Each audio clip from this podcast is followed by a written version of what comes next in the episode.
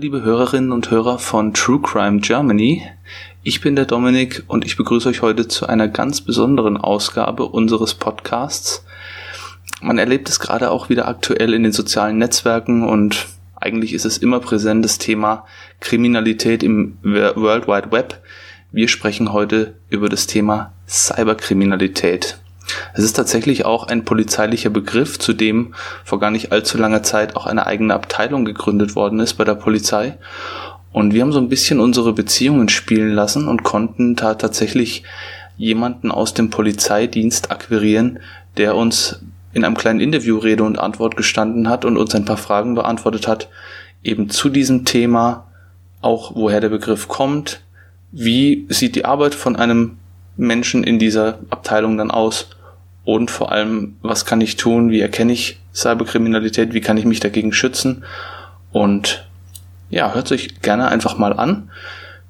Man muss dazu sagen, dieser, diese Person konnte leider aus dienstlichen Gründen nicht persönlich in unserem Podcast erscheinen. Deswegen haben wir das Ganze so ein bisschen als Rollenspiel aufgezogen. Und wir haben als Gast hierfür die bezaubernde Jade gewonnen, die ihr dann auch im Laufe dieser Episode noch etwas genauer kennenlernt aber da sei an der Stelle noch nicht zu viel verraten. Jetzt wünsche ich euch erstmal viel Spaß und gute Unterhaltung bei unserem Interview. So, vielen Dank, dass Sie sich die Zeit genommen haben, heute in unseren Podcast zu kommen und uns ein paar Fragen zu beantworten.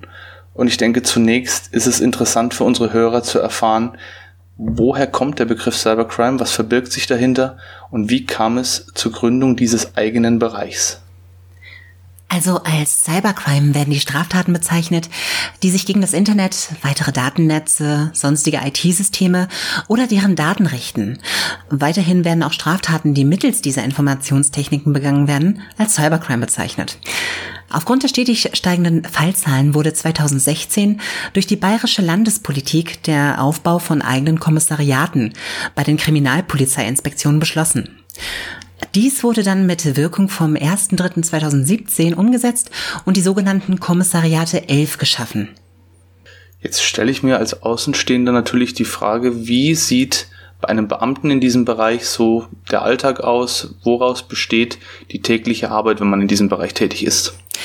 Also die Arbeit der Kommissariate 11 sind personell mit polizeilichen Sachbearbeitern besetzt und sogenannten Cybercops, äh, die aus ihrer beruflichen Vita mit einem IT-Studium aufwarten können und im Rahmen von Spezialausbildungen den Status eines Vollzugsbeamten erlangten. Äh, dieses Fachwissen der Cybercops ist im Rahmen der täglichen Ermittlungen zwingend notwendig und eine wichtige Ergänzung zu den Ermittlungsarbeiten. Im täglichen Betrieb fallen die gleichen Tätigkeiten wie in anderen Bereichen an. Das heißt Vernehmungen, Durchsuchungen, Recherchen im Internet, zum Beispiel bei Firmen.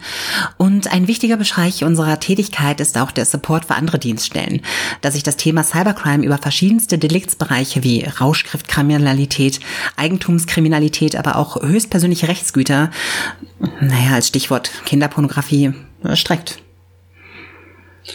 Jetzt stelle ich mir natürlich auch die Frage, ähm, gibt es etwas, das Sie selbst persönlich besonders an diesem Bereich fasziniert?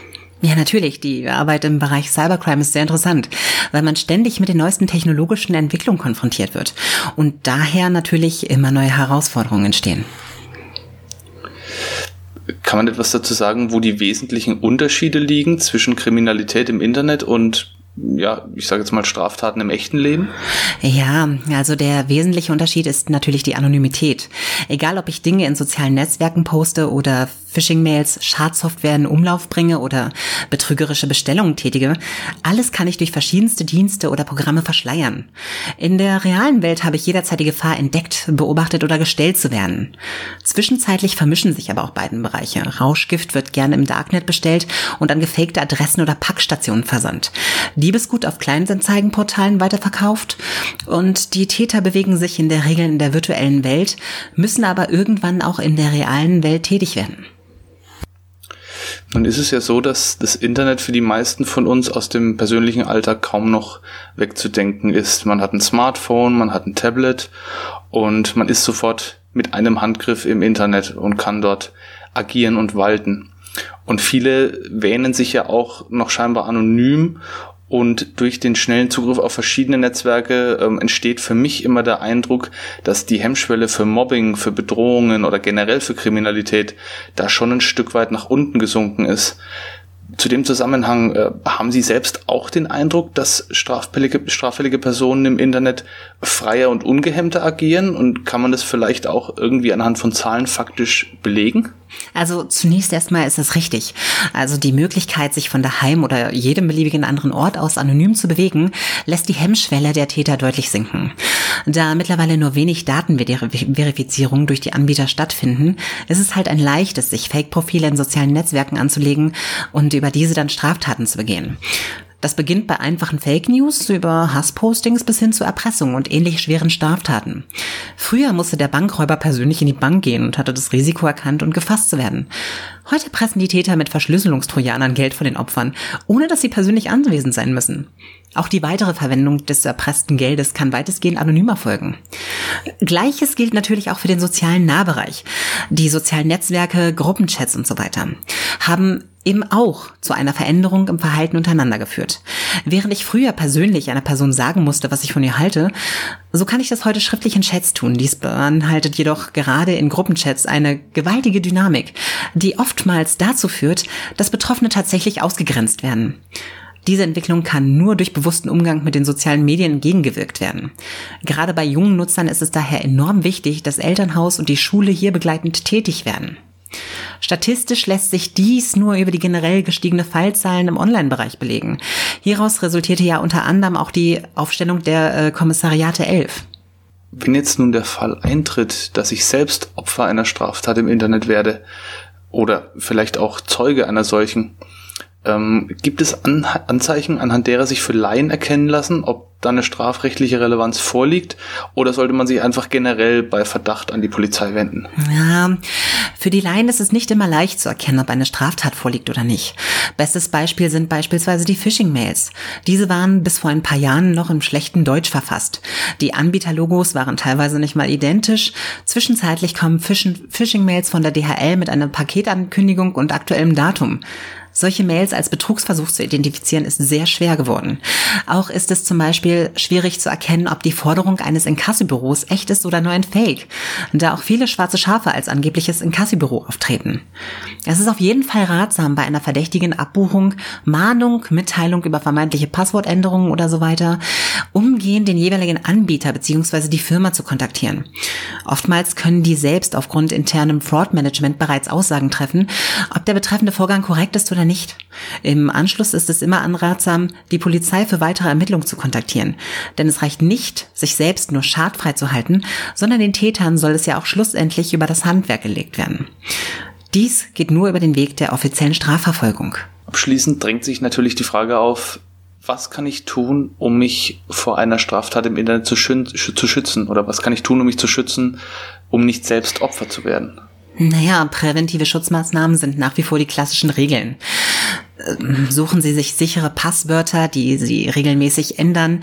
Für verschiedene Anbieter auch verschiedene Passwörter verwenden. Sonst gilt, hat der Täter ein Passwort, hat er für alles Passwörter.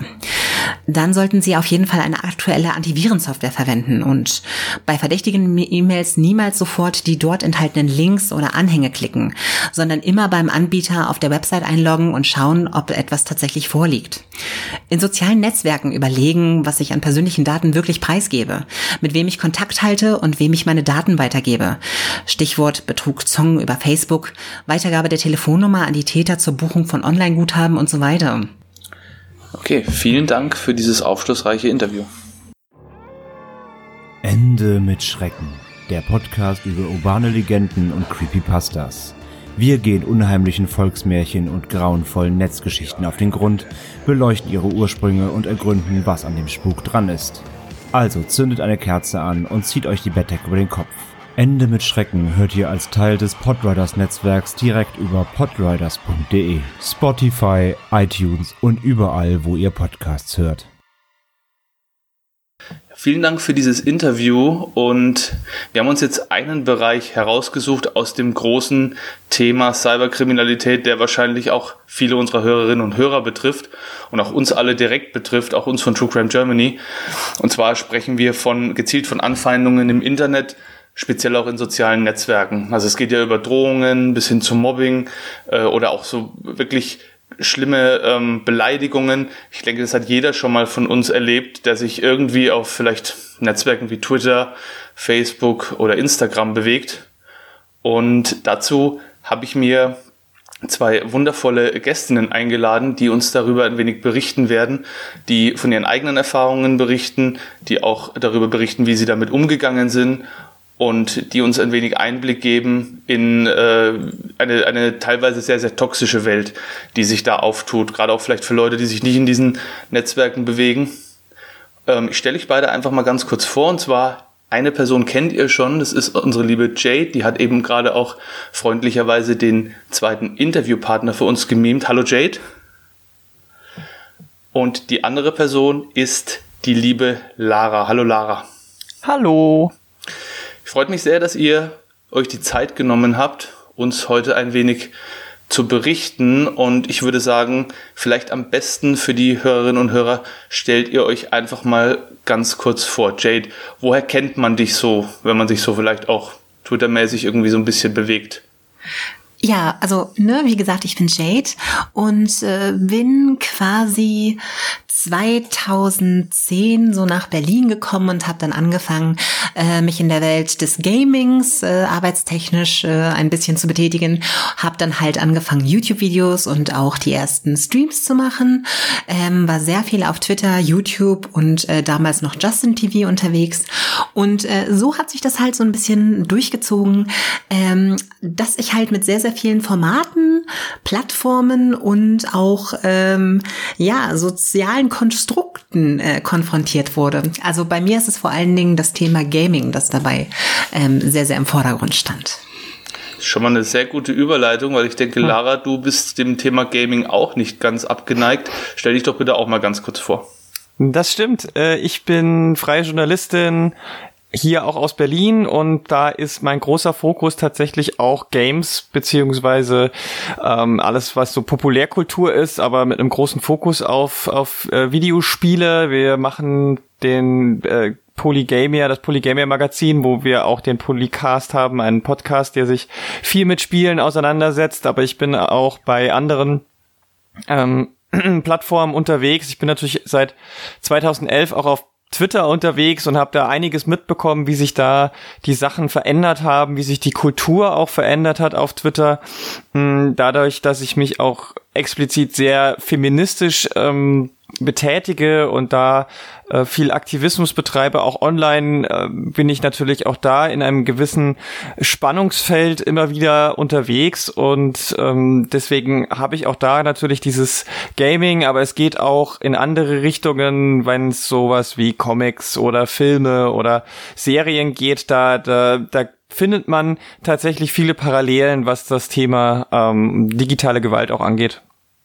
Ich glaube auch, dass gerade so die Bereiche Gaming, Comics, Film, auch Wrestling, wo ich mich auch äh, öfters bewege, das sind eigentlich so Bereiche, die prädestiniert dafür sind, äh, dass Menschen dann aufeinandertreffen, die auch unterschiedliche Meinungen haben, dass da teilweise auch riesengroße Vorurteile bestehen, was bestimmte Personengruppen angeht, ob das jetzt Frauen sind oder Vorurteile gegen Homosexualität oder so. Also das fällt natürlich gerade in diesen, in diesen Bereichen dann sehr, sehr stark auf. Und Gaming ist ja auch jetzt in letzter Zeit leider wieder eher negativ in die digitalen Schlagzeilen geraten, eben auch durch bestimmtes Verhalten äh, von größeren YouTubern, sei es jetzt Gronk oder sei es jetzt auch die Leute von Rocket Beans. Da werden wir, denke ich, nachher auch nochmal drüber sprechen. Das bietet sich an aktuell, weil es eben ein zeitgenössisches äh, Thema ist, was immer mal wieder hochkocht.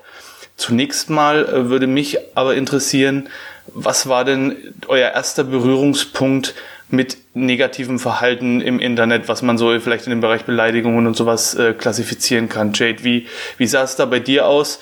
Kannst du dich dann noch daran erinnern, als du das erste Mal mit sowas konfrontiert wurdest? Ja, tatsächlich. Das war, also ich hatte ich war eigentlich überrascht, dass ich äh, relativ wenig mit Hass konfrontiert wurde, wo ich ja doch eine Person bin, die immer relativ sehr kontrovers auftritt und mit einer sehr provozierenden Meinung. und äh, auch sehr offenherzig eigentlich ist. Ähm, aber ich weiß noch, dass das erste Mal, dass ich mit dem, mit dem Thema Hass oder organisiertem Hass äh, zu tun hatte, als ich angefangen hatte, das war noch so in der Entstehungszeit von, ich weiß nicht, ob sich da noch jemand dran erinnern kann, Hitbox und als äh, Justin TV hm. dann langsam zu Twitch wurde, als ich das erste Mal Bioshock gestreamt habe.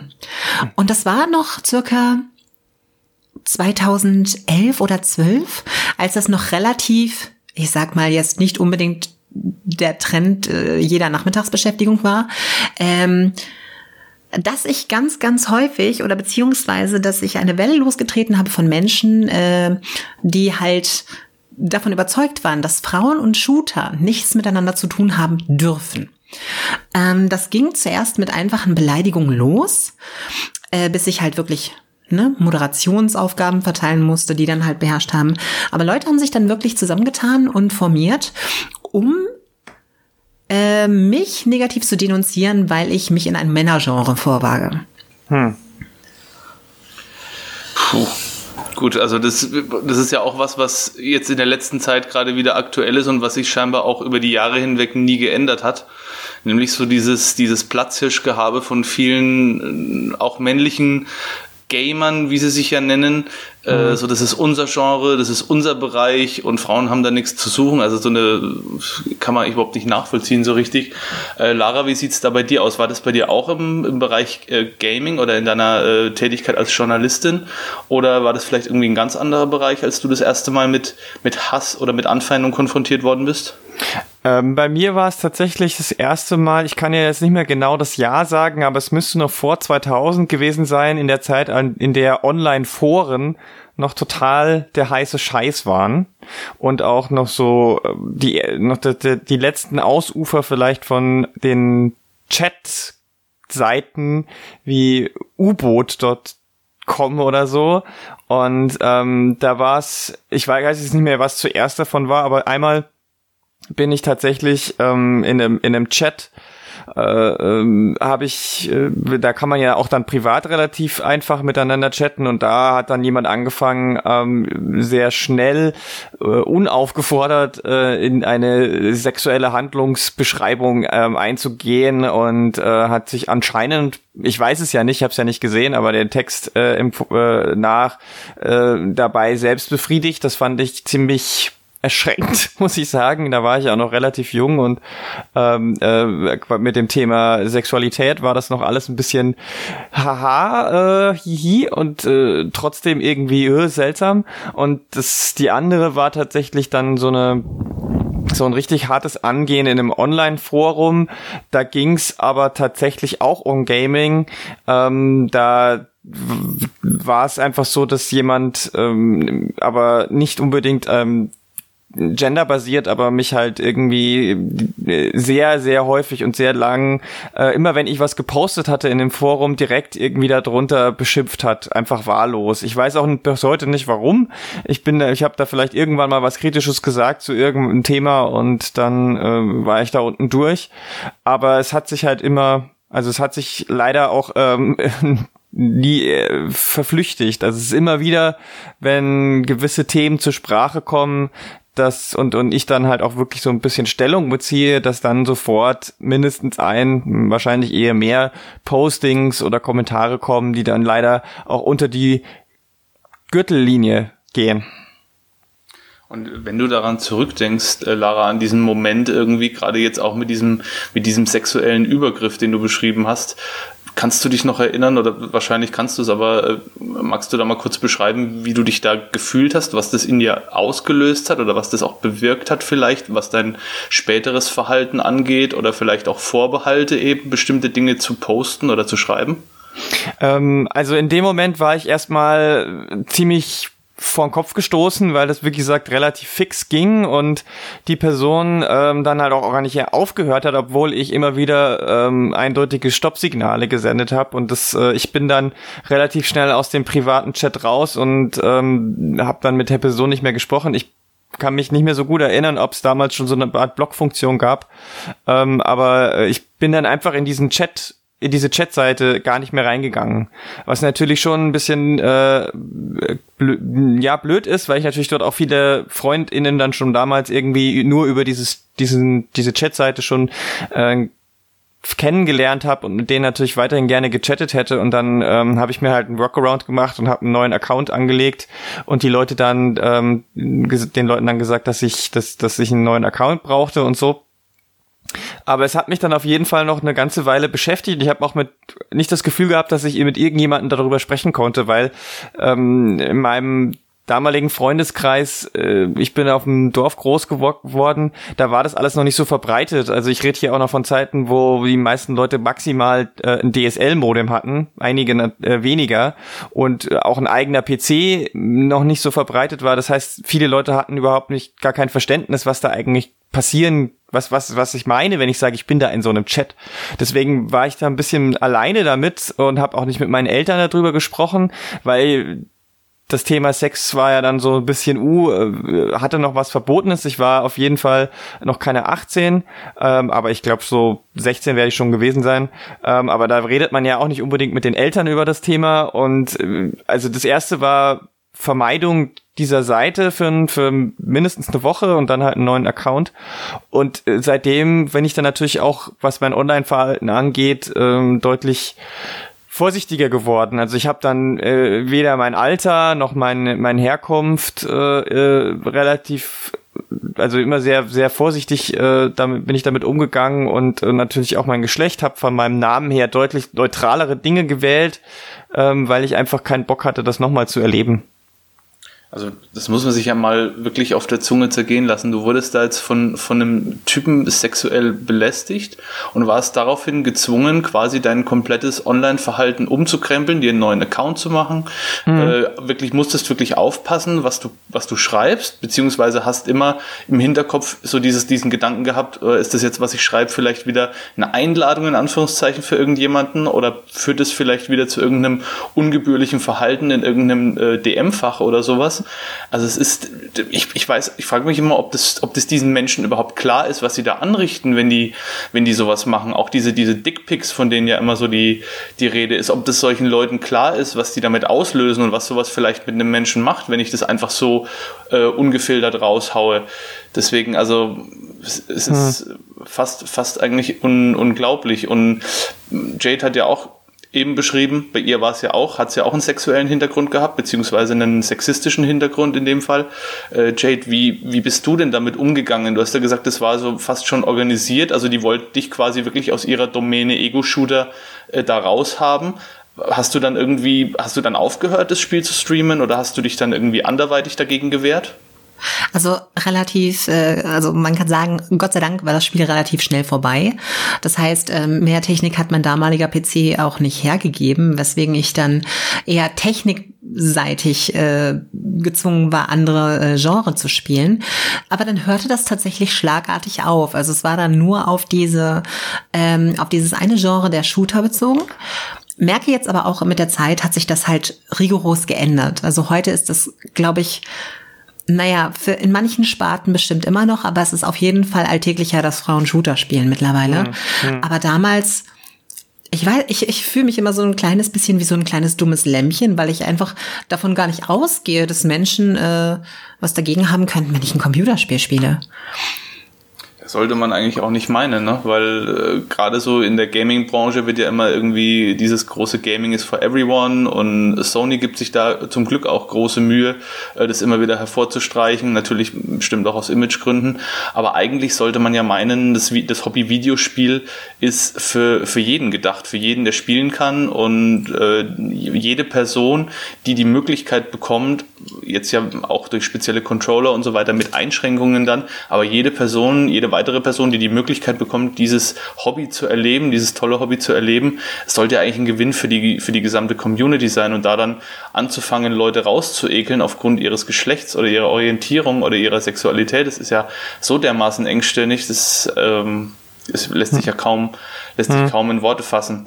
Hm. Ähm, jetzt seid ihr beide mehr oder weniger in der Videospielbranche ja schon länger zu Hause, sei es jetzt hobbymäßig oder beruflich. Würdet ihr, äh, wenn man jetzt euch direkt fragt, würdet ihr sagen, dass es in dieser Branche grundsätzliche Vorbehalte Männern gegenüber Frauen gibt oder sagen wir einfach mal Männern und Gamern, männlichen Gamern gegenüber Minderheiten gibt, die äh, schon seit Jahren bestehen. Könnt, könnt ihr das an, an persönlichen Erfahrungen, an, an weiteren Erfahrungen vielleicht auch äh, festmachen? Wie, wie steht ihr zu dem, zu dem Thema ähm, männliche Gamer verteidigen ihr Territorium, wenn nötig auch mit Hass oder mit äh, irgendwelchen schlimmen Anfeindungen oder irgendwelchen mit Drohungen oder wie auch immer? Vielleicht äh, Lara äh, zunächst. Hm, ja, also ich bin da echt ein bisschen hin und her gerissen, weil es, äh, ich habe, eigentlich bin ich ja grundsätzlich da eher optimistischer drauf, aber ich sehe, krieg halt dann immer wieder mit, wenn es dann wieder in die andere Richtung läuft. Also ich glaube schon, dass es da ein, ein grundsätzliches Problem gibt. Das Ding ist halt, ähm, die, diese, diese, diese Gruppierung, äh, Männer als Gamer oder Gamer, die männlich sind, das ist so ein diffu das ist eine so eine diffuse Masse. Und solange die die die Männer, die sich kacke verhalten, immer die lautstarken und die die und die die sind die ähm, die auch wirklich so diese Macht demonstrieren, solange die so ein bisschen im Vordergrund stehen, spiegeln die halt einfach auf alle anderen Männer ähm, über. Also das, das, das, äh, das ist vielleicht nicht immer gerechtfertigt oder fair gegenüber den äh, männlichen spielenden Personen, die sich nicht so scheiße verhalten. Aber ähm, es ist dann ist halt meiner Meinung nach auch schon ein bisschen eben mit in der Verantwortung äh, des Privilegs, ein, ein Mann zu sein, dass man eben dann lautstark sich dagegen äußert und auch stärker einschreitet vorbereitet, wenn man sowas mitbekommt. Und ich glaube, das passiert eben noch zu wenig und deswegen sehe ich schon ein grundsätzliches Problem, ähm, weil du auf die Frage vorher noch mal kurz einzugehen, warum die das machen, ob sie sich dessen bewusst sind. Ich bin mir sicher, die meisten von denen sind sich da ganz genau bewusst, was die machen. Es gibt sicherlich auch einen Anteil von 12 bis 14-jährigen Teenagern, die das einfach nur einen Witz finden und keine Ahnung haben, was sie anrichten. Aber ich glaube, der Großteil weiß das und ähm, ich glaube auch, viele machen das wirklich genau deswegen, weil sie sich ihre Domäne sichern wollen. Also es gibt da auch ein ganz gutes kleines Buch, äh, Nerds, Geeks und Piraten von äh, Nina Scholz, die das ganz gut aufgedröselt hat in so, in so ganz kurzen Kapiteln, woher das kommt, weil die eben, die Nerds und die Geeks aus den äh, Ende der 70er, Anfang der 80er waren halt die Ausgestoßenen, gerade in den Vereinigten Staaten, wo das äh, Gaming ja auch neben Japan sehr schnell sehr groß wurde. Und die waren eben selbst ein, als, als gesellschaftliche Minderheit immer die, immer die Dummen, immer die Gearschten, weil, äh, weil sie, weil sie nie beliebt waren und haben sich dann eben in diesen Zirkeln in den Kellern und in den Garagen zusammengefunden und als es dann Mainstream wurde, haben sie halt jetzt irgendwie seit, also, sage ich mal, seit 10, 15 Jahren oder so mindestens ist das Problem, dass ihnen ihre, ihre, ihre ihre, ihre Safe Space, den sie vorher hatten, wo sie sein konnten, wer sie sein wollten und tun und lassen konnten, was sie wollten, äh, wird halt, äh, wird ihnen gefühlt weggenommen. Und sie müssen sich halt jetzt äh, den allgemeinen gesellschaftlichen Entwicklungen eben auch anpassen. Und ich glaube, daher kommt diese, diese Anti-Haltung auch so stark. Und die ist halt immer noch da, weil man eben in gewissen Nerd-Spaces, und da gehört Gaming halt ganz groß dazu, äh, immer noch das Gefühl hat, man hat diese Narrenfreiheit und kann sich eben über andere gesellschaftliche Grundverständigungen äh, hinwegsetzen. Ne? Also gerade wenn es so heißt, ja, flamen und äh, beleidigen, das gehört einfach dazu. Nein, tut es nicht. Ähm, und das, das ist ganz schwer, da da das aufzubrechen. Aber ich glaube, das ist ein großer, großer Punkt, wo, der immer noch leider sehr verbreitet ist. Ja, das ist gerade so auch, was du jetzt gesagt hast, dieses Gatekeeping halt auch im, auf Neudeutsch, ne, dass so diese, mhm. diese, dieser eigene Bereich, den man sich vielleicht auch jahrelang mühevoll aufgebaut hat und wie du sagst, in dem man halt wirklich auch so sein konnte, wie man sein wollte unter Gleichgesinnten, unter Gleichgesinnten war, der wird so ein Stück weit Mainstream und das, man sieht es ja auch bei Bands äh, ganz oft irgendwie, wenn die dann anfangen, plötzlich in größeren Clubs zu spielen und die Fans der ersten Stunde dann anfangen, ja, ich war schon seit äh, hm. 240 Jahren bin ich schon Fan und die ganzen, die neu dazukommen, sind keine richtigen Fans und das ist meine Band und ich will nicht, dass die vor 10.000 Leuten spielen, die sollen weiter irgendwie im äh, Club Moschus um die Ecke vor 50 äh, Hanseln spielen und so. Das, das beobachtet man in verschiedenen Bereichen ganz oft. Hm. Ähm, Jade, jetzt bei dir war es ja jetzt so, Du hast ja dezidiert davon berichtet, als du dieses Spiel, als du Bioshock gestreamt hast, dass dass dir das eben passiert ist, dass du das Gefühl hattest, du, du darfst in Anführungszeichen da gar nicht streamen.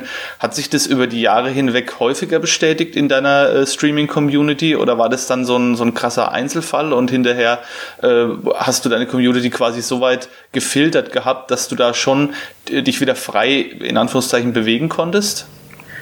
Also ich muss tatsächlich auch dazu sagen, glaube ich, ähm, dass ich, da muss ich äh, Lara auf jeden Fall zustimmen. Es ist ähm, nicht komplett durchzogen durch die gesamte Gaming-Community, würde ich so sagen, sondern es ist halt immer diese kleine, ähm, sehr lautstarke Minderheit, die sich da breit macht. Aber ich glaube auch, dass ich insbesondere, was, was den Hass in der Gaming-Community angeht, sehr, sehr verwöhnt war. Ich habe den also sonst eigentlich immer sehr sehr wenig äh, zu spüren bekommen ähm, könnte aber auch daran liegen dass ich tatsächlich einen IT Hintergrund habe das heißt ähm, dass man mir relativ schnell anmerkt, dass ich mich mit der Materie, mit der ich mich beschäftige, auskenne. Ich merke das halt immer wieder, dass vor allen Dingen Frauen, die jetzt nicht unbedingt äh, sich mit, mit Programmiersprachen oder der, den Systemen hinter den Spielen auskennen, dass die vor allen Dingen sehr, sehr schnell ähm, Zielscheiben solcher Attacken werden. Also das habe ich jetzt tatsächlich schon häufiger gemerkt. Bei mir tatsächlich wie gesagt, ich habe sehr, sehr viel Glück gehabt mit den Leuten, die sich meine Sachen angeschaut haben oder mit denen ich äh, in sozialen Netzwerken zu tun hatte, weil das immer so kleine Goldstücke einfach waren, insofern als dass sie ja, nie, nie mit solchem Gedankengut überhaupt in, in, in Frage kamen oder beziehungsweise sehr, sehr weltoffen waren. Ähm, ich habe das dann größtenteils halt von befreundeten äh, oder ähm, Mitarbeiterinnen äh, mitbekommen, dass die dann halt solche Erfahrungen gemacht haben tatsächlich.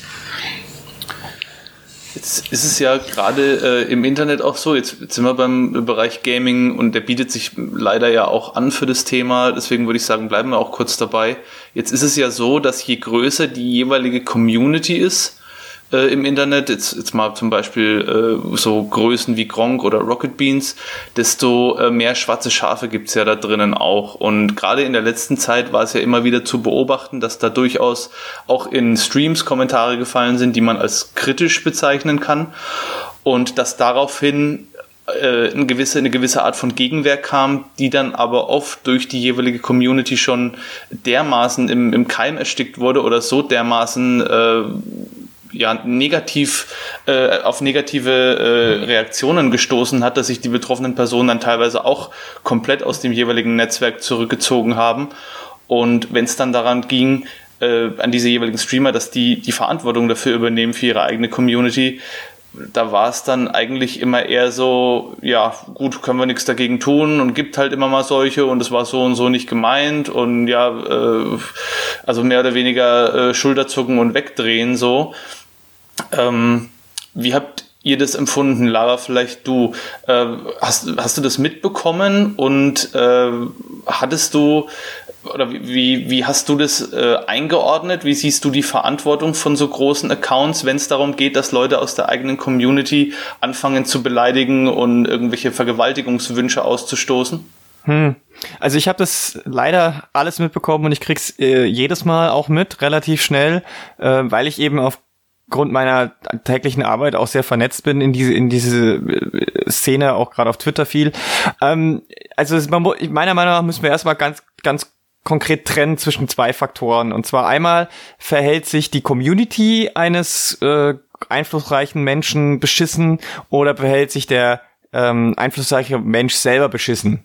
Also das sind ja zwei unterschiedliche Ebenen. Also wenn jetzt jemand sich in der Community von Gronk äh, scheiße verhält oder bei einem anderen großen Streamer oder eine Streamerin und ähm, dann sagt, wird, wird der, wird der Streamer oder die Streamerin oder der YouTuber oder wie auch immer darauf aufmerksam gemacht, dann sehe ich ganz klar in der Verantwortung dieser, dieser bekannten Person, da einzuschreiten. Entweder die Person hat ModeratorInnen, die sich darum kümmern müssen, dass diese Person gerügt. Da gibt's ja verschiedene Möglichkeiten, ne? Äh, Timeout, Kickban und so weiter. Und natürlich ganz klar Stellung nehmen. Also sofort, wenn das, äh, wenn man da Aufmerksamkeit, äh, wenn die Aufmerksamkeit darauf gelenkt wird, wenn, wenn man sieht, Person XY schreibt hier, äh, da hat jemand gerade ähm, ähm, was sexistisches, was rassistisches gesagt, dann äh, muss die Person sofort sagen, sowas will ich hier nicht haben ähm, da müsst ihr woanders hingehen. Das, äh, das hat hier nichts verloren. Das ist, das ist das allererste und das allerwichtigste. Und dann müssen halt irgendwelche Mechaniken anlaufen. Wie gesagt, es gibt ja äh, ModeratorInnen-Möglichkeiten und so weiter. Oder selber eben äh, schnell reagieren. Und wenn man, wenn man nicht sofort reagiert, dann ist es immer die, gibt's immer die Möglichkeit, auch hinterher das Ganze klarzustellen. Dann gibt's ein Reaction-Video, dann gibt's, kann man Tweets absondern oder Blogposts schreiben oder sonst was. Also ich sehe da die, die Leute auf jeden Fall in der Verantwortung. Wenn wir jetzt von ähm, dem Fall ausgehen, dass die StreamerInnen selber oder die Produzier Medienmenschen selber oder Influencer, wie man das auch immer nennen möchte, selber ähm, sowas von sich geben, dann ist es für mich sogar noch viel schlimmer, weil ich finde, da ist die ist die Verantwortung äh, noch viel größer. Denn äh, ich meine, du hast, wenn wenn man äh, ein, ein, eine Followerschaft von mehreren hunderttausend Deutschen äh, 100.000 Leuten hat in Deutschland äh, zu den zu den einflussreichsten Online-Personas gehört, dann äh, muss man sich auch so verhalten. Also dann dann äh, gibt's kein Ups, da ist mir aber was um, äh, rausgerutscht oder so. Und wenn dann dann im Nachgang sogar noch so auf Trotz geschaltet wird, wie es leider jetzt eben ähm, zuletzt bei Gronk war, ähm, oder im Gegensatz noch ähm, wie bei den Rocket Beans öfter mal dann ähm, noch dagegen geschossen wird, beziehungsweise jetzt ganz, ganz äh, offensichtlich einfach das Ganze im Vorfeld schon genutzt wird, indem man sagt, Achtung, mein nächster Tweet, der wird wieder äh, einen Shitstorm auslösen, dann, dann zeigt es für mich, dass die Leute ganz genau wissen, was sie da tun, uns aber für ihre Zwecke ausnutzen. Und das ist das perfideste und das und das äh, Schlimmste, was ich, äh, was man da machen kann, meiner Meinung nach, weil dann dann missbraucht man seine Reichweite oder äh, ja die Reichweite, um um um sich selber ähm, im, irgendwie im Gespräch zu halten. Dann Hauptsache Provokation und das bringt dann Aufmerksamkeit, das bringt Klicks, das äh, aber die die die Followerschaft, die man sich da züchtet, das ist ein ganz, ganz toxisches und ganz gefährliches äh, Gemisch. Und ähm, man sagt ja nicht um, zu Unrecht, jeder, jeder Streamer oder jeder oder jeder Twitterer oder wie auch immer äh, hat die Community, die er oder sie verdient hat. Und ähm, das ist leider bei einigen großen Kanälen, das kann man ja auch äh, über deutsche Grenzen hinaus. Ne? PewDiePie ist da kein, ist da genauso äh, dabei und da gibt's noch ein paar andere. Das ist, äh, da, da, da ist die Verantwortung Verantwortung ganz klar meiner Meinung nach bei den Leuten, die das, ähm, die das selber betreiben und deren Marke ja auch da dafür steht. Und ähm, ich finde, dass es einfach noch zu wenig dass die da zu wenig ähm, davon negativen Auswirkungen haben und deswegen sich das auch weiterhin erlauben können. Also ich meine, die werden ja auch in der Regel gesponsert, da gibt's äh, Kooperationsverträge mit großen Firmen und äh, auch die haben dann eine Verantwortung, weil ich weiß, dass es in anderen Bereichen, wie zum Beispiel im Sport, wenn da irgendjemand Scheiße baut, dann sind aber die, die, die Sponsorverträge von Adidas, Nike und Red Bull sofort weg. Und das, das passiert irgendwie beim Online, gerade im Gaming, noch zu wenig ich schätze mal, was, was Lara auch sagt, ähm, dass äh, sogar das, der Gegen, äh, der, äh, das Gegenteil der Fall ist. Also gerade wo jetzt äh, Rocket Beans jetzt als Beispiel mal das Thema war, ich hatte mir da letztens mal Zahlen zu angesehen und äh, bei den Rocket Beans, äh, trotz weniger Followerzahlen, haben die halt gerade durch Impressionen, durch Klicks, durch äh, Tweets, äh, derer Provokationen wegen mehr Marktwert halt als andere Twitterer beispielsweise. Und da muss ich mir halt die Frage stellen, äh, möchte ich provozieren?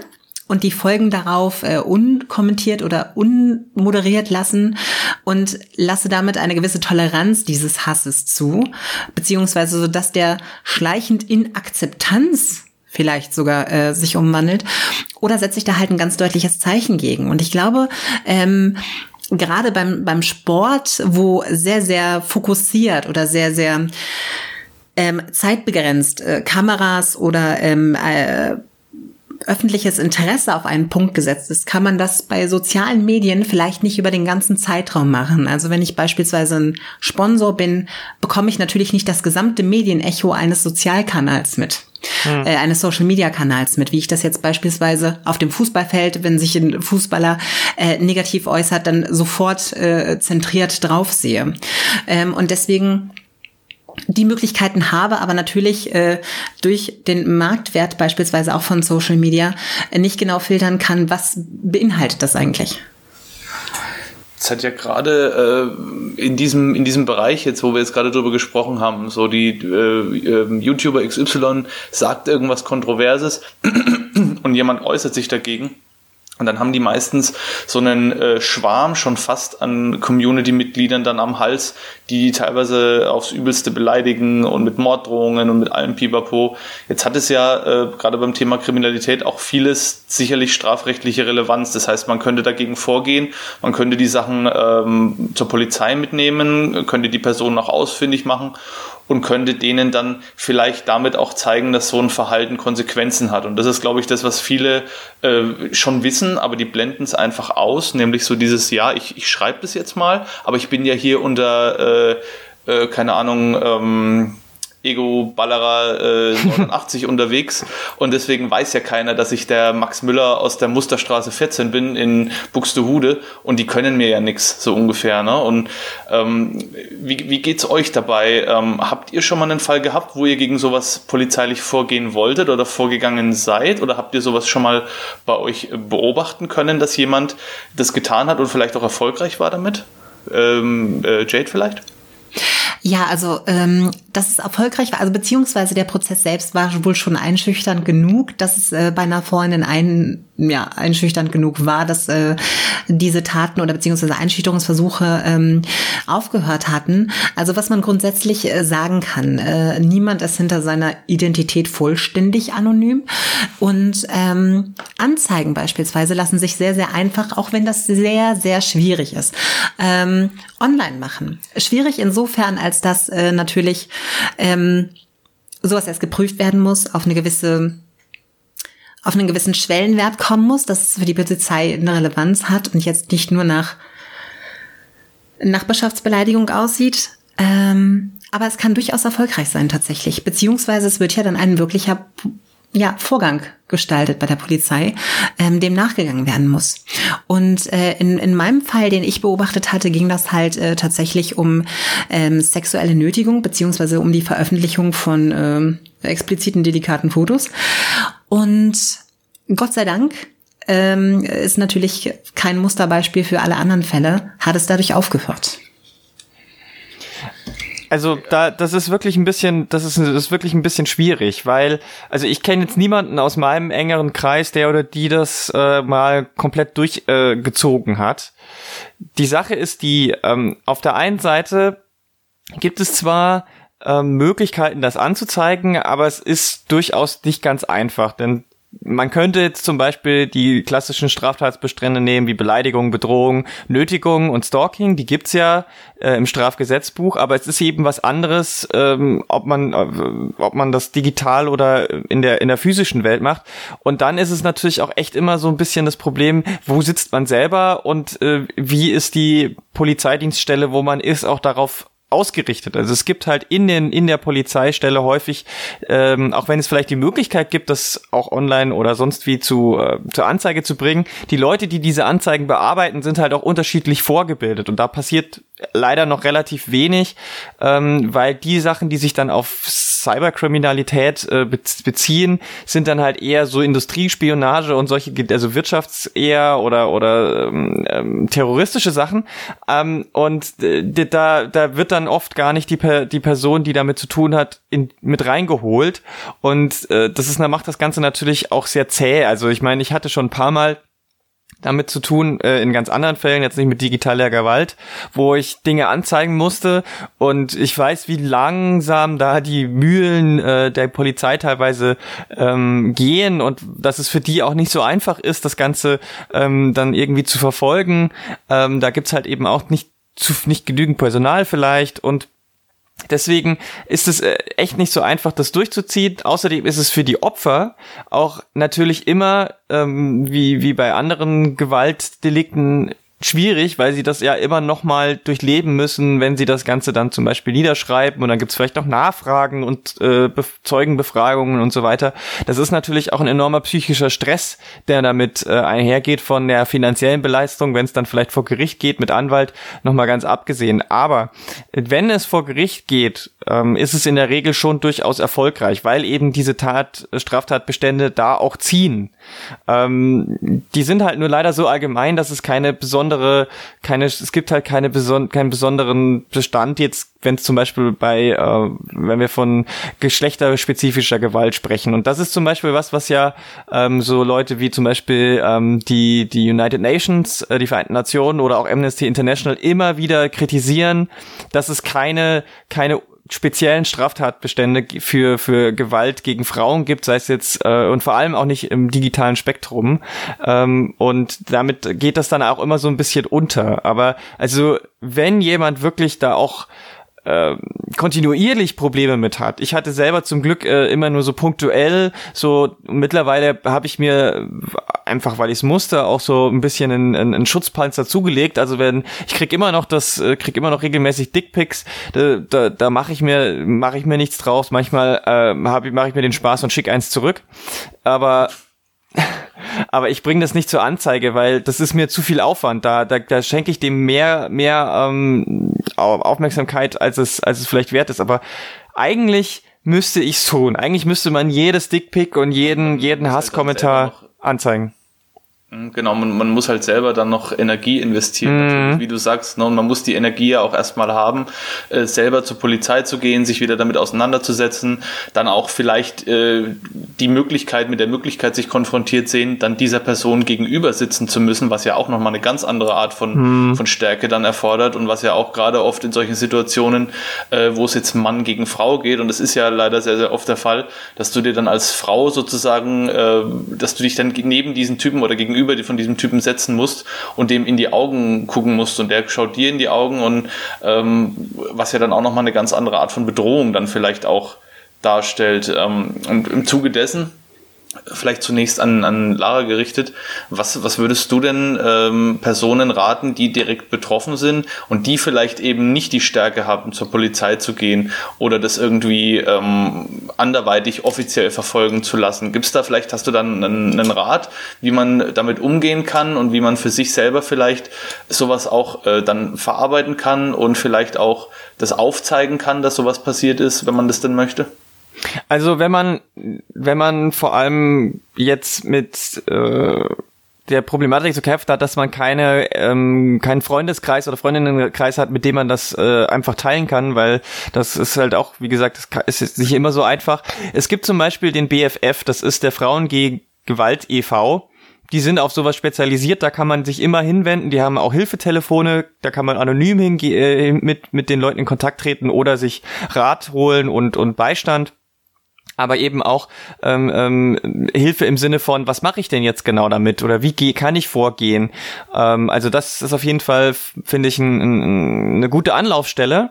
Wenn man jetzt nicht, wenn man das nicht kann oder nicht will, dann ist es natürlich schon wichtig, dass man in erster Linie Acht auf sich selber gibt. Also wenn man zum Beispiel gerade auf Twitter hart angegangen wird, dann stellt das Profil auf ähm, privat, äh, macht das Schloss davor und blockt alles weg, was was äh, nicht nied- und nagelfest ist. Das ist reiner Selbstschutz und das ist äh, das das, das äh, muss dann halt auch einfach sein.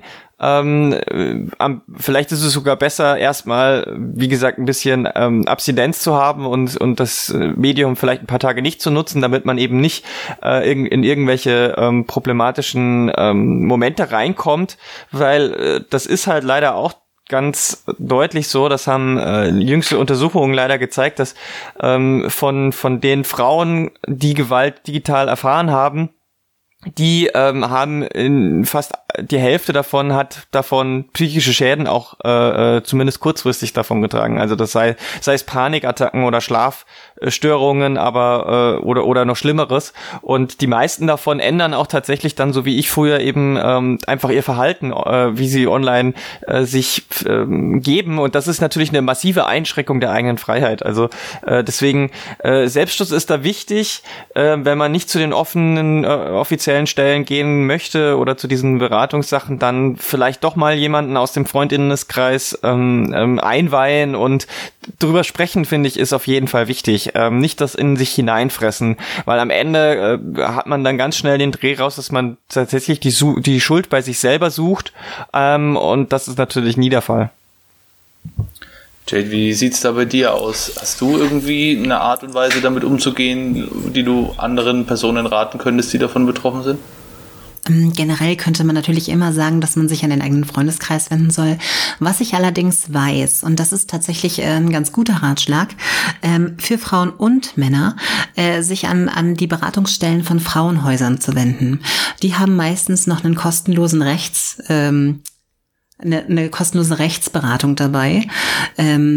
Habe ich jetzt auch schon tatsächlich äh, mal mit erfahren, die sich gerade auf solche Sachen spezialisieren. Und auch gerade im Online- oder im Stalking-Bereich oder im Denunzierungsbereich ist der Bereich wirklich der, der am meisten am wachsen ist derzeit, ähm, weswegen man sich bei solchen Beratungsstellen auf jeden Fall die rechtlichen Grundlagen besorgen kann. Ähm, tendenziell momentan, gerade was Twitter angeht oder, oder Instagram, ähm, sind andere Clients, die man nutzen kann, ja sehr, sehr eingeschränkt. Früher hätte ich wahrscheinlich geraten, äh, zu einem Client zu raten, der sehr, sehr viele Möglichkeiten hat, äh, Dinge für einen einzustellen. Also Privatsphäre technisch oder worüber werde ich äh, ähm, ähm, benachrichtigt, wie haben Menschen die Möglichkeit, äh, mich überhaupt äh, anzugreifen. Also wo habe ich, äh, wo, wo biete ich unfreiwillig Angriffsfläche, sagen wir es mal so. Mittlerweile ist das ähm, wieder sehr, sehr eingeschränkt.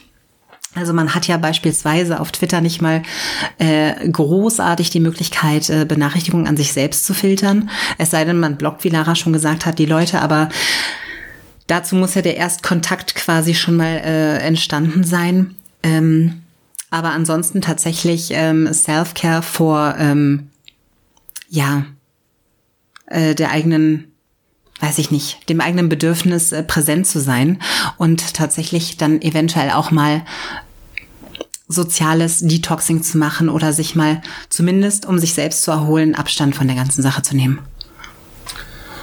Äh, ich habe euch ja beide mit einem gewissen Hintergedanken eingeladen. Ich meine, wir haben jetzt in eine ziemlich eindeutige Richtung ähm, dieses Thema getrieben, was ich aber sehr, sehr gut finde, weil gerade die gegenwärtige Situation zeigt ja, wie wichtig und wie aktuell dieses Thema immer noch ist.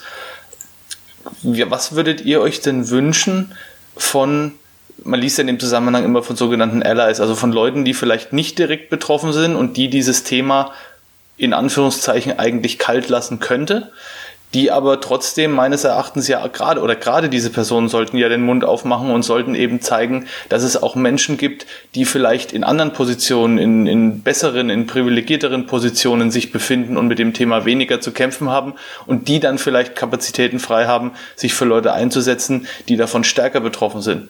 Ähm, Jade, was gibt's da was, was du dir wünschen würdest, jetzt vielleicht speziell von männlicher Seite irgendwie, wie mit dem Thema umgegangen wird oder wie darauf reagiert wird, wenn Leute, die weniger damit zu tun haben, von sowas Wind bekommen?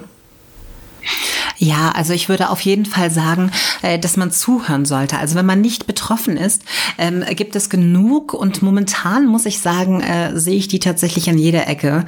Äh, und zwar Hilfeschreie. Also Hilfeschreie von, von Gruppen, die sich vernachlässigt, eingeschüchtert, untergebuttert fühlen, die ähm, wie, wie nennt sich dieses schöne neue Fremdwort dafür, gedockpeilt werden, also quasi die ähm, auf, auf den Scheiterhaufen gesetzt werden durch jetzt beispielsweise ähm, Zitate oder ähm, das Herausstellen der eigenen Posts äh, und den seiner Community vorzusetzen, da aktiv mit anzugehen und die zu unterstützen. Dominik, bei dir weiß ich ja, du machst sowas ja sehr, sehr häufig, dass du halt Leute unterstützt quasi. Das finde ich, also das ist auch einfach ein Zeichen für andere, dass äh, die Person nicht alleine ist. Das ist einfach ein ganz, ganz großes Zeichen ähm, und ermutigt wahrscheinlich auch Menschen, die sonst sich eigentlich sagen würden, ich will hier nur ein bisschen auf Twitter sein oder auf Instagram. Ich habe gar keine Lust, mich einzumischen. Aber das ist ja auch immer das, das große ähm, Thema bei äh, in der Öffentlichkeit. Also quasi, dass sich niemand angesprochen fühlt, bis der Erste hingeht und tatsächlich was macht. Und ich glaube, wenn man einfach äh, den Leuten zuhört, sieht, was oder äh, einfach dem Achtung schenkt, was da passiert, ähm, gegebenenfalls eingreift, einfach nur seine Meinung äh, auch preisgibt, äh, dass damit sehr, sehr vielen Menschen schon geholfen wird, einfach durch die Präsenz, dass man nicht alleine ist. Lara, siehst du das ähnlich, dass Leute, die weniger von Hass und von Anfeindungen im Internet betroffen sind, dass gerade die eben den Mund aufmachen sollten und sich klar positionieren hm. sollten, um die, die sich in einer schwächeren Position vielleicht befinden, dann zu stärken? Ja, das fände ich schon wichtig. Also ich glaube, wir reden ja immer von Online-Community und Gesellschaft und Zusammenhalt und wir sind alle Nerds und so. Und äh, prinzipiell stimmt es ja auch, ähm, aber dann muss man das halt auch spüren. Man, dann muss man eben auch mal ähm, ein bisschen diesen, diesen Kuschelkurs verlassen und sagen, ähm, ich stehe jetzt auch für jemanden ein, die ich vielleicht ähm, nicht so gut kenne, aber wo, wo ich einfach mitkriege, ähm, da läuft was total entgegen meiner Überzeugungen. Oder wenn ich die Leute, die Person kenne, aber ich kenne eben auch die andere Person und mag die eigentlich. Also wenn ich zum Beispiel Rocket Beans Fan bin, dann muss ich halt trotzdem sagen, hier, Eddie, das war richtig scheiße jetzt. Das geht so nicht. Oder eben die anderen Community-Mitglieder ansprechen und sagen, ey, also wir als Rocket Beans Community sollten eigentlich besser sein. Das äh, geht so nicht. Also ich sehe das absolut genauso, dass, dass die Leute, die davon nicht selbst betroffen sind, die, die, die anderen unterstützen müssen. Solidarität ist, ist ein, eine, eine so wichtige Sache, weil, weil sie auch den Leuten eben, die davon betroffen sind, zeigt, dass sie nicht alleine sind. Ich habe auch bei mir beobachtet, dass es sich, dass es sehr, sehr viel hilft, sich wirklich auch mit Betroffenen auszutauschen und direkt wirklich zuzuhören und nicht immer nur anzunehmen oder halt so ein bisschen danach zu urteilen, was man so oberflächlich mitbekommt, sondern wirklich einfach mal auch bewusster mit bestimmten Sachen umzugehen, sei es jetzt, sei es jetzt irgendwelche Witze oder sei es jetzt irgendwelche Verhaltensweisen, die sich ja schon teilweise über Jahrzehnte oder Jahrhunderte hinweg so fest eingefahren haben, dass man die gar nicht mehr als irgendwie negativ äh, konnotiert gegenüber anderen vielleicht wahrnimmt. Und ähm, ich glaube, sowas, sowas hilft auch. Und es sind unbequeme Wahrheiten, mit denen man sich da beschäftigen muss, weil man sich vielleicht selber auch gar nicht so richtig eingestehen will, dass man da noch so viel Arbeit vor sich hat. Aber äh, ich glaube, umso wichtiger ist es, sich dann mit diesen unbequemen Dingen auseinanderzusetzen und sich einfach auch mal außerhalb seiner Komfortzone zu bewegen, um dann eben leichter erkennen zu können, dass es da ganz, ganz, ganz viele äh, Menschengruppen gibt, sei es jetzt äh, sexueller Unterscheidungsart oder sei es jetzt geschlechtlich oder das heißt jetzt auch von der Hautfarbe her, die halt wirklich mit dem Thema kämpfen und die wirklich tagtäglich sich in Situationen befinden, von denen ich zum Beispiel jetzt als, als weißer Hetero-Mann halt überhaupt nichts mitbekomme, so wenn er nicht die Augen aufmacht und sich wirklich damit beschäftigt. Zunächst mal fand ich das ganz toll heute. Es war eine ganz tolle Runde. Ich danke euch beiden dafür, dass ihr euch die Zeit genommen habt und dass ihr da wart. Äh, jetzt habt ihr natürlich als Gästinnen das letzte Wort. Deswegen, wenn euch zum Thema noch was auf dem Herzen liegt, was ihr gerne noch loswerden würdet oder generell auch einfach zum Bereich Internetkriminalität, wenn ihr noch was sagen würdet. Äh, Jade vielleicht zuerst. Ähm, mir fällt auf jeden Fall gerade auf, jetzt wo ich euch beide die ganze Zeit gehört habe, dass man sich vor allen Dingen auch als außenstehende Person oder wenn man selbst betroffen ist, ähm, auch häufig fragt, warum eigentlich? Warum eskaliert das hier eigentlich gerade? Warum ähm, passiert das hier? Wo gibt es eine, eine Ungerechtigkeit, eine Spannung? Ähm, für mich persönlich ähm, habe ich das tatsächlich auch letztens erfahren, nur um das kurz einzuwerfen, äh, war jetzt das große ähm, Thema der Plastikstrohhalme. Hm ähm, die jetzt halt verboten werden und äh, gerade in Bezug auf behinderte, körperlich eingeschränkte und behinderte Personen ähm, ist es halt schwierig, ohne diese klarzukommen. Ähm, Habe ich auch viele Diskussionen mitbekommen, die sehr unter die Gürtellinie an Beleidigungen, an, an Morddrohungen gingen. Und äh, ich habe mich dann halt tatsächlich gefragt, was ist, was steckt hinter dieser äh, ganzen Geschichte eigentlich? Natürlich, wenn ich plötzlich einen Strohhalm habe, der sich nicht mehr bewegen kann, ich beispielsweise eine Spastik habe und äh, auf diesen Strohhalm mit dem Gesicht äh, mich rasend schnell zubewege, dass ich den dann im Kopf stecken habe. Das sind Dinge, mit denen habe ich mich vorher nicht auseinandergesetzt. Und da sollte man nicht öfter mal mit Dingen, mit denen man auch einfach nichts zu tun hat, fragen, warum? Was ist, was ist hier gerade passiert? Und man kann nur lernen. Man kann in jedem Fall eigentlich nur lernen. Ja, also das ist auf jeden Fall ein, ein, ein, wichtiger Punkt, definitiv, dass man über seinen eigenen Tellerrand hinaus guckt und ähm, sich tatsächlich auch mal die Zeit nimmt, auch wenn es vielleicht ein bisschen anstrengend ist oder ähm, ähm, Zeit in Anspruch nimmt, sich mit den Dingen auseinanderzusetzen und mal genauer hinguckt und vor allem den Betroffenen eben zuhört und, und nicht einfach nur nachplappert, was andere sagen. Ähm, das ist, das ist ein guter Punkt auf jeden Fall. Ähm, mir ist noch wichtig zu sagen, dass es nicht nur eben auf, also wir haben jetzt viel über Gaming gesprochen, aber dass es einfach ein generelles Problem in der, in der Online-Kultur ist und dass da die Verantwortung nicht nur bei den NutzerInnen liegt, sondern meiner Meinung nach eben auch ganz klar bei den Plattformen selber und bei den Gesetzgebern ähm, auch, dass, äh, also gerade wenn ich sowas wie Twitter sehe, da müssen einfach viel, viel bessere Meldemechaniken, die viel transparenter sind her. Das ist längst überflüssig, flüch, überfällig ist das Wort, was ich suche. ähm, das ist auf jeden Fall äh, längst überfällig und und da da da muss noch mehr da kann da zum Beispiel wiederum muss dann mehr Druck von der von der Community kommen oder von den Leuten die das äh, die Plattform nutzen äh, dass die sagen okay ähm, wenn das nicht, äh, wenn das nicht besser wird, dann XY oder dass man eben sich äh, Aktionen überlegt, was man dann machen kann. Also da, da, das ist, das ist definitiv auch ein, ein wichtiger Punkt, den man, den man nicht vergessen darf, dass ähm, diese ganzen, diese ganzen Hasskampagnen ja auch nicht, nicht immer direkt in den Spielen passieren, sondern eben eben auf diesen Zwischenplattformen, diesen Intermediären, wie es so schön heißt ähm, auf YouTube in den Kommentaren, auf Twitter oder oder Facebook und Instagram. Da da da passiert einfach so viel, ähm, was noch aus dem Ruder läuft und ähm, ja, das das das da ist eine das sind viele Verantwortlichkeiten an vielen Punkten für einen selber. Ich würde mir wünschen, dass es tatsächlich ein bisschen mehr Solidarität von Leuten gibt, die so eher so als Außenstehende sind und nicht, nicht dann so zu cheaten,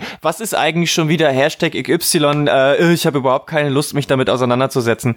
Äh, dadurch, das ist so eine Kopf in den Sand steck äh, Herangehensweise, die leider eher den, den schlimmen Leuten hilft. Also da weiß ich, dass es anstrengend ist und so, aber trotzdem würde ich mir wünschen, dass da die Leute tatsächlich ein bisschen mehr hingucken auch.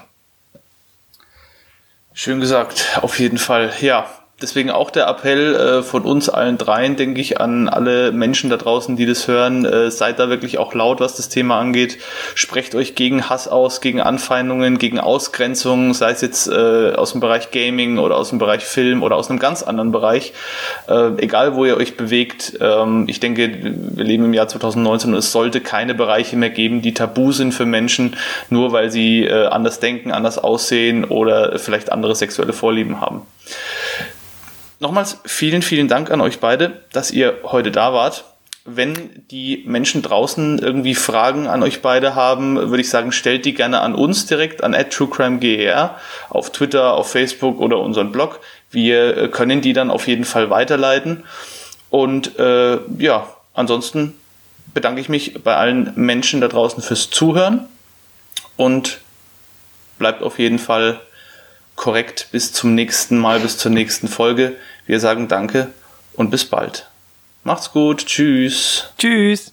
Tschüss.